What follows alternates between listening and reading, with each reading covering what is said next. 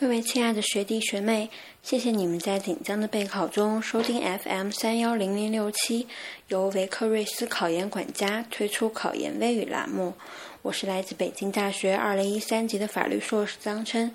一年多以前呢，我参加了二零一三年法律硕士全国联考，以三百八十九分的成绩被北京大学法学院录取。考研的过程中，我也受益于许多前辈的经验分享。所以，尽管我不是大牛，我还是很高兴能与你们分享我的经验和教训。希望你们能够感受到，在追寻梦想的路上，你们从来都不是孤独的。我想先跟大家首先聊一聊内功，我觉得这才是考研过程中最最重要的因素。我说的内功呢，是指在漫漫考研路上，大家的动力、意志力和情绪调节能力。大家都知道，考研是一场持久战，在这场战役中，内心的力量才是制胜的关键。考研的动力呢，就是大家先问一问自己：我有多想考上？听一听自己内心的声音。如果你是随大溜，或者在父母的逼迫下决定考研，那么在接下来的几个月甚至一年的时间里，你可能会经常踌躇不前。你不知道自己为什么要早起晚归上自习，而不是待在舒适的房间里上网吃零食。再说意志力，我觉得这是与考研的动力息息相关的力量。很多人喜欢一句话。既然选择了远方，就要不顾风雨兼程。远方就是你我考研的动力，因为那里有我们没有见过的风景，没有遇见过的人。不顾风雨兼程，就是要靠意志力的作用。可惜人的天性是懒惰的，所以长时间的坚持是最不容易的事情之一。所以呢，我们就需要做计划。把长期计划切分成中期计划，再切分成短期计划。考研需要看几遍书，做几遍真题，每个月完成哪一部分，每周完成多少，每天完成多少。计划制定出来以后呢，每天坚持执行它，偶尔打乱也不要紧。每一个阶段任务完成以后，要犒劳自己，要学会休息，保持良好的状态。呃，情绪调节能力可能很多人没有意识到。事实上呢，我觉得这是值得很多人去重视和培养的能力。嗯，包括我自己啦。考研的过程中呢，不会没有压力。那么，我们怎么把压力变成动力和意志力呢？就需要我们学会做心理建设，学会处理时不时出现的坏情绪。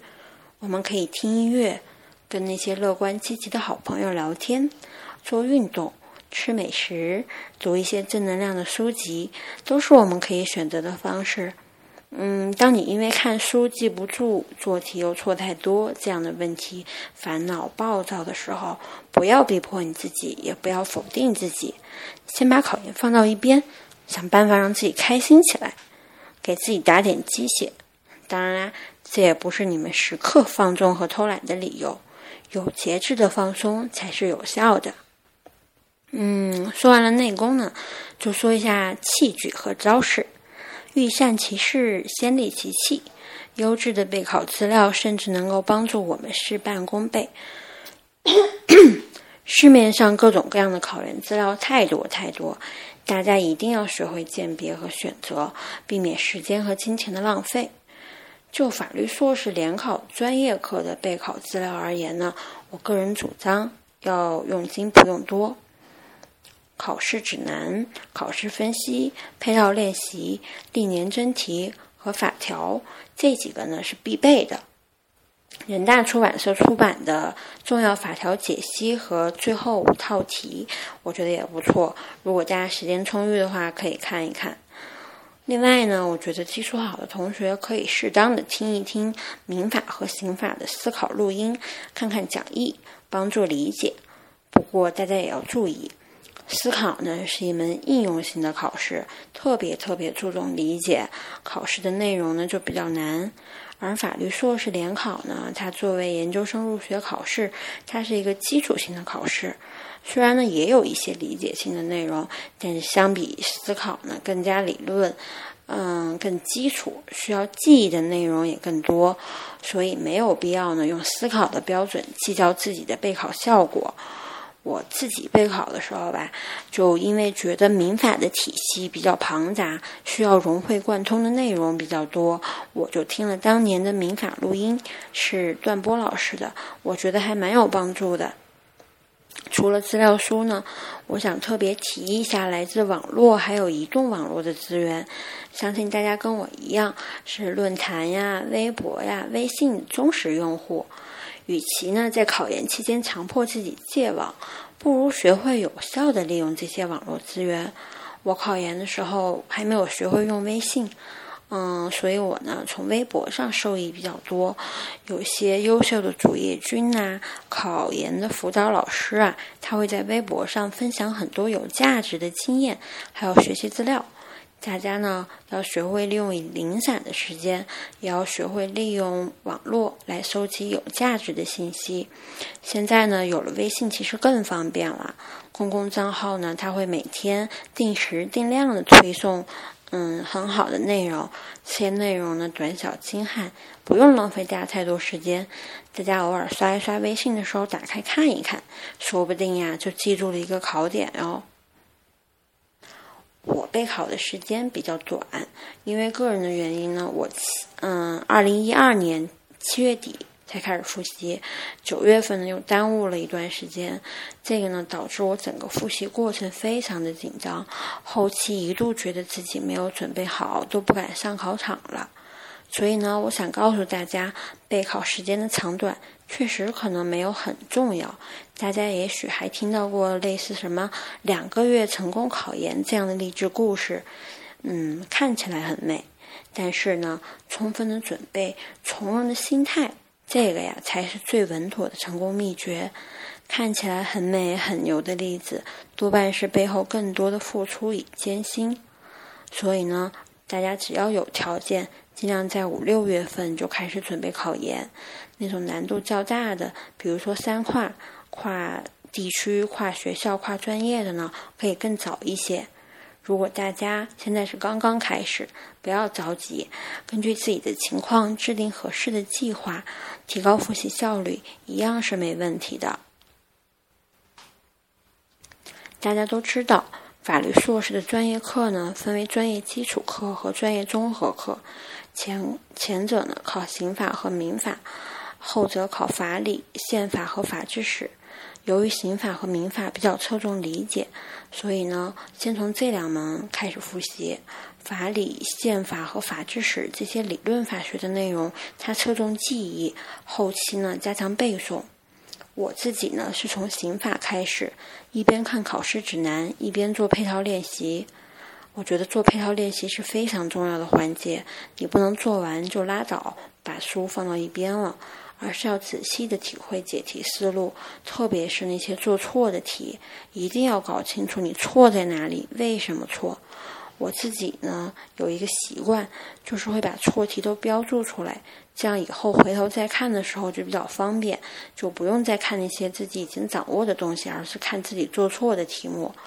嗯，大家都是经历过高考的人，我觉得做真做真题和做模拟题的重要性就不用我多说了。因为我呢开始的比较晚，而且我本人看书习惯是很慢的那种，所以呢，一三年新版的考试分析出来的时候，当时大概是九月下旬，我的民法还没看完第一遍，所以呢，我就直接把考试指南给撇到一边，用考试分析。嗯，考试分析的重要性我也不用多说，它是出题的根据。所以当时为了节约时间，我不得不放弃考试指南。但是考试指南它是比较详细的，而考试分析呢，它是一个比较嗯精炼的这么一个内容。我为了弥补考试分析过于简略的这种缺陷呢，嗯，我说过了，我用了思考的录音和讲义作为一种辅助的资料，帮助自己理解。同样是为了节省时间，我在复习专业综合课的时候，也没有在一边看书一边做题了。嗯，因为我觉得呢，既然专业综合课是以记忆为主的内容，我就先赶紧看一遍，然后再开始一边背诵一边做历年真题。嗯，也就是说我没有做模拟题，而直接跳到了历年真题。在这个过程当中呢，我专业基础课的内容也还在继续看，就是因为上午记忆力比较好，我就拿来背诵，嗯，法理、宪法、法制史。晚上呢，我就拿来看刑法和民法，同时呢，也要做真题了。把所有的内容过了两遍以后呢，大概当时已经到了十一月的中下旬了，就是时间非常非常紧张。后期呢，就是以背诵还有真题为主了。专业综合课的内容就是反复背诵，嗯，大家开玩笑说贝多芬嘛，嗯，同时呢，真题它能够帮助我们比较好的抓住重点。专业基础课呢，因为你已经有了前面的基础，理解性的内容不成问题。下面呢，也需要找出一些记忆性的内容，反复来背。就说，刑法、民法当中也有一些需要背诵的内容。怎么找这些内容呢？就是做真题啦。嗯，法硕联考的一个特点，啊，就是重者恒重。历年真题的简答题考了哪些类似的内容？大部分都是需要记忆的。就是说，大家从真题里面去感受不同内容，它适合出什么样的题目，这样在复习的时候呢，自己就不会没有方向了。那么每个人的学习习惯不同，比如说前面我说我看书看得很慢，到了后期针对记忆性内容的时候呢，我我也不习惯于那种死记硬背的方法，因为我也背不下来。所以呢，就是说，大家一定要对自己有比较清楚的认识，按部就班的去完成自己的计划，及时的调整，而不是呢盲呃盲目的去攀比，乱了自己的阵脚。嗯，有些人呢可能看了十几遍书，有些人只看了一两遍，但是只要他们都掌握了他们应该掌握的内容，那就是殊途同归啊。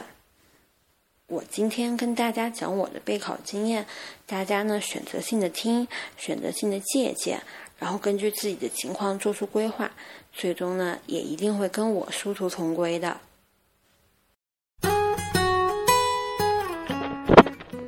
感谢张琛同学的精彩分享，更多内容请关注微信公众号“维科瑞斯考研管家”，关注的方法。就是在微信通讯录中点击服务号，然后点击右上角的加号，在查找公众号一栏中输入“维科瑞斯考研管家”，维就是维护的维，科就是科学的科，睿就是睿智的睿，思就是思考的思，点击搜索就会出现维科瑞斯考研管家。关注之后，大家就可以看到我们推出的考研英语、政治、数学每日一练等精彩内容。